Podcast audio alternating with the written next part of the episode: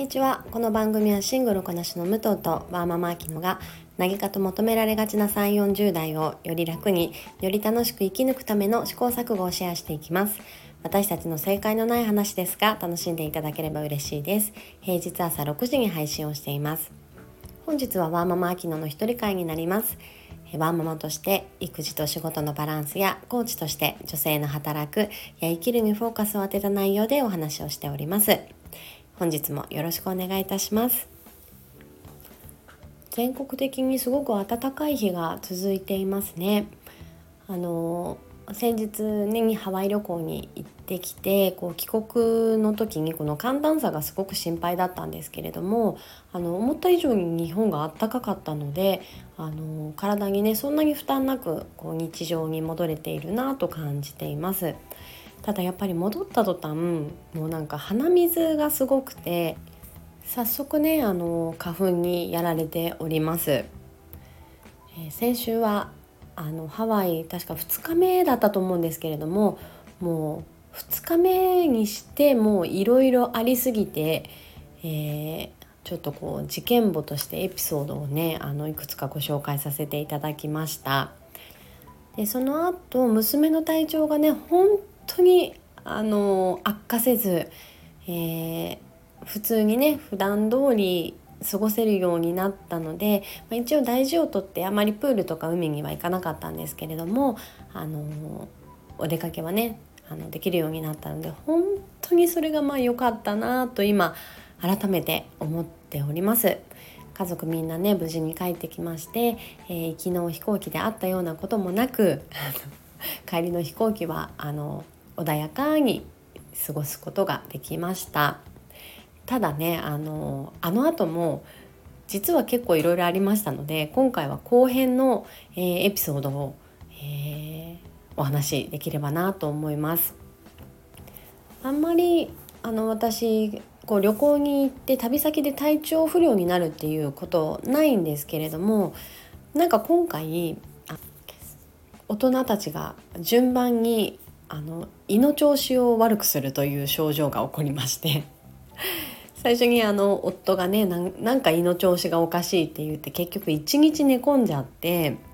で次はじいじが寝込むっていうねこう連鎖が起こりましてでただうちの夫はすごくあのなんだ心配性の部分があるので薬とかいつも大量に持ってくんですよ私あんまり薬推奨派じゃないので摂取しないんですけれどもで今回もねあの夫が大量に薬を持ってきてたのでまあまあよかったよかったっていうところで見ていったらなんかねあのすごいネットで調べて用意してたのにあの持ってきてた薬がこう腸内環境を整えるこうビフィズス菌系の薬だったんですよ。あの今欲しいのは胃にアプローチしてくれる薬なのにあの胃腸薬が入ってなくて胃薬が入ってなくてあの腸の前にまず胃だろっていうところで結局その薬を飲んでましたがなんかこう効いたわっていう爽快感もなくちょっと半分は自分のねこう自然治癒力に任せてひたすら寝てるっていうのを、えー、男性陣は1日ずつやってましたね。まあ、何ですかねそんなにあのコンドミニアムだったのでずっと外食で暴飲暴食っていうことでもなかったんですけれどもやっぱりまあ環境が変わるとか疲れっていうのは本当に言いに来るんだなっていうのをねあの今回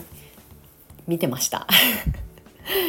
まあまあでもそれもまあ一日寝てあの2人とも治ってたのでこう旅行中ね全部潰すっていうことはなかったんですけれどもあのやっぱり旅行には胃薬が必要ですよね。であともう一つのエピソードが私もちょっとね体調を崩しましてこれまさかの、えー、妊娠中からなので1年半ぶりくらいに生理がまさかのハワイで来たんですよ。なんかでもちょっと怪しいかもとは思っていてあの理由としてはあの先月娘が入院したタイミングで私あの断乳をしたっていうお話もしてたんですけれども断乳するとねやっぱりその生理が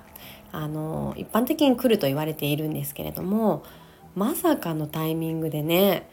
しかも明日はもう一日プールにしようみたいな日になっちゃったんですよ。以前武藤とも、まあ、生理の話とかは結構してると思うんですが私そんなに重くない記憶だったんです1年半以上来てなかったからでもやっぱり久しぶりの生理は何でしょう倦怠感もちろんこう下半身の鈍痛のようなこう重たい感じもありますし、まあ、こう久しぶりだからっていうのもあったのかもしれないんですがああ生理ってこうだよなっていうのをねこう改めて思いましたね。でそんなに豊富にナプキンも持ってってなかったのであとやっぱりせっかくだからちょっとあの後半だけでもこう海あプールか入りたいなと思ったのであのこれもまさか人生初、えー、タンポンをハワイでしかも外国産のやってみたんですよね。あの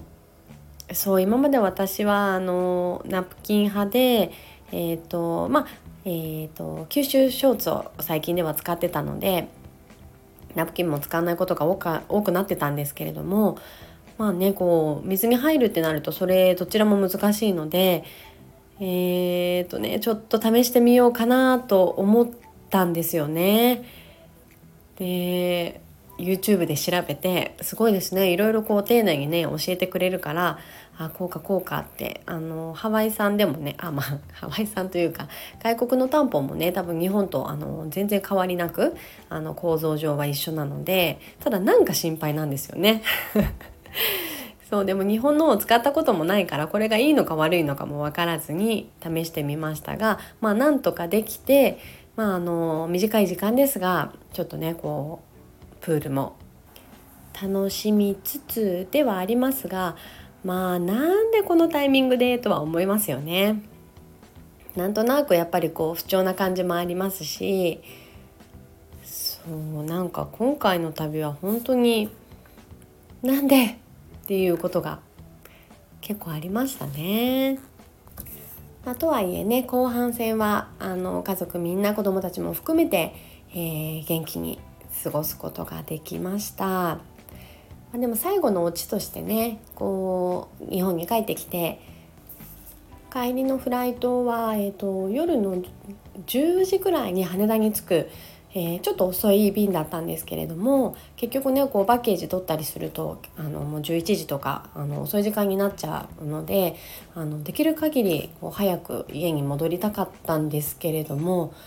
んなんかあの一向に荷物が出てこないんですよ夫の。スーツケース2個しか預けてないのにあの1個全然出てこなくて終わっちゃったんですよ。あのやっぱこう荷物が回るのがえやばいやられたと思ってロストパッケージをかなと思った矢先、まあ、係の人に言いに行ったらあのそのレーンが回ってるすぐ横に夫のスーツケースがあの蓋が開いて、えー、それをガムテープで留められて あのビニール袋に包まれてポンと置いてあるんですよ。多分最初からそこにあったと思うんですが、まあ、どういう経緯で中身を開けられたのか開いちゃったのかわからないんですが、まあ、もう開いた状態で閉まらないからテープで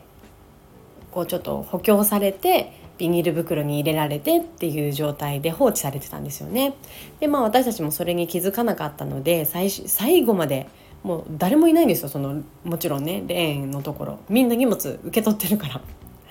私たち最後で、えー、であのスーツケース壊れててもうこれどうやって運ぶのよっていう感じのオチでね締めくくりましたよ。もうヘトヘト でもちろんねあのそこからはタクシーで帰りましたが子どもたちもね時差もあったりまあねそんなや夜の時間なのでぐったりで両手に子供抱えてスーツケース2個ベビーカーもあるもうねやっぱ子連れ旅行ってあの自分の体力1.5から2倍くらいにしとかないと大変っていうのを今回も本当に痛感しました。ねまあ、もう最終的にあのみんな怪我なくまあ、病気もせずこう無事に帰ってきたことで何よりですし、まあ、本当に久しぶりのハワイねもうすっごい楽しかったです。もう今でも写真とか動画を見返してこう現実と、えー、楽しかった思い出と行ったり来たりしている日々なんですけれどもまあなんかいろんな学びがあった旅行でしたね。そんなに旅行をあのなんでしょうあんまり行ったことないからいろいろ心配不安っていうわけではなかったんですけれども何回行っても旅行っていうのはあの学びがあってこう次回にね生かすことがあるなっていうのをつくづく感じました。まあ、前回と今回とちょっとエピソードをお話しさせてもらったんですが、えー、以前武藤もねオーストラリアの旅行でこう物価とかの話もしていたので次回はあのハワイの物価事情皆さんちょっと気になりませんか、まあ、なかなかねえぐかったですよ。はい。あのもう一回だけこうちょっと旅行機にお付き合いいただけたら嬉しいです。